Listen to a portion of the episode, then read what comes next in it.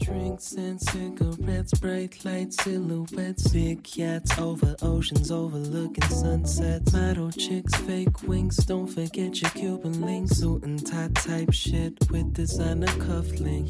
嗨，各位同学，大家早上好，我是姚老师，欢迎大家来到今天这一期的英语口语每日养成。那么我们有关《摩登家庭》第二季第十五集的台词学习呢，很快就要结束了。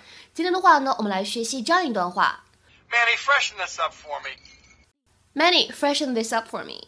Manny，给我把酒倒满，或者说 Manny，给我再倒点酒，这样的意思。Manny, freshen this up for me. Manny, freshen this up for me. 整段话当中呢，我们注意一下 this up for 这三个单词呢出现在一起的时候，前两者呢可以做连读 this up, this up，而后两者呢 up for。 在这里呢，我们可以做一个不完全失去爆破，会变成 up for，up for。所以这三个单词放在一起，我们会读成 this up for，this up for，this up for。And then Papa Bear said, Baby and I are going fishing. This is such a precious gift. I know. I can't believe my dad sat down and did this. Keep going. Jay, pay attention, it's your line. I just had a damn line. Manny, freshen this up for me.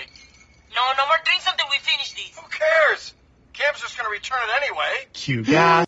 今天呢，我们重点来学习 freshen up 这样一个表达。其实呢，在日常生活当中啊，很多情况下，这样一个动词短语呢，它指的是梳洗一番、沐浴更衣、有一个新面貌这样的含义。To wash oneself in order to feel clean and fresh。比如说，下面呢，我们来看一下这样的三个例子。Number one, I feel like I need to freshen up after my long trip. 我觉得呢，在长途旅行过后，我需要梳洗一番。I feel like I need to freshen up after my long trip。那么再比如说第二个例子，Number two，she said she needed to freshen up before supper。她说她需要在晚饭之前梳洗打扮一下。She said she needed to freshen up before supper。再比如说 Number three，第三个例子，I went upstairs to freshen up quickly before we left for the party。 在我们出发去参加那个派对之前，我跑上楼，快速的梳洗打扮了一下。I went upstairs to freshen up quickly before we left for the party。那么今天的话呢，在节目当中，我们还会补充一下关于这个 freshen up 一些其他的使用和含义。比如说呢，在日常生活当中，这个 freshen up 它呢也可以用来表示让某物变得更加的干净、更加凉爽这样的意思。To make something cleaner or cooler。比如说，举下面这个例子。She opened a window to freshen up the room.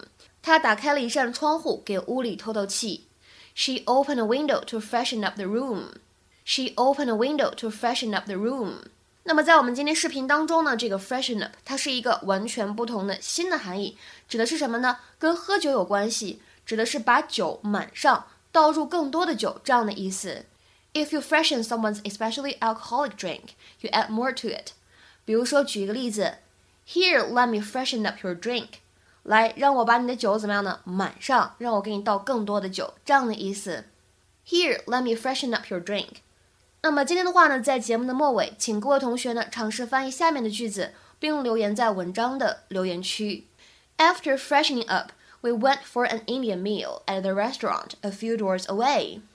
After freshening up, we went for an Indian meal at the restaurant a few doors away. 这样一句话应该如何来理解呢？期待各位同学的踊跃发言。我们今天节目呢就先讲到这里，拜拜。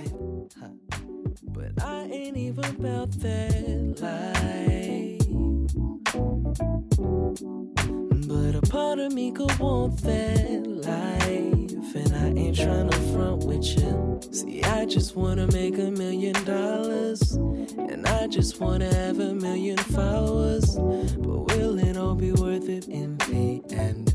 If the lavish life is what I'm really chasing, see, everybody wants a million dollars.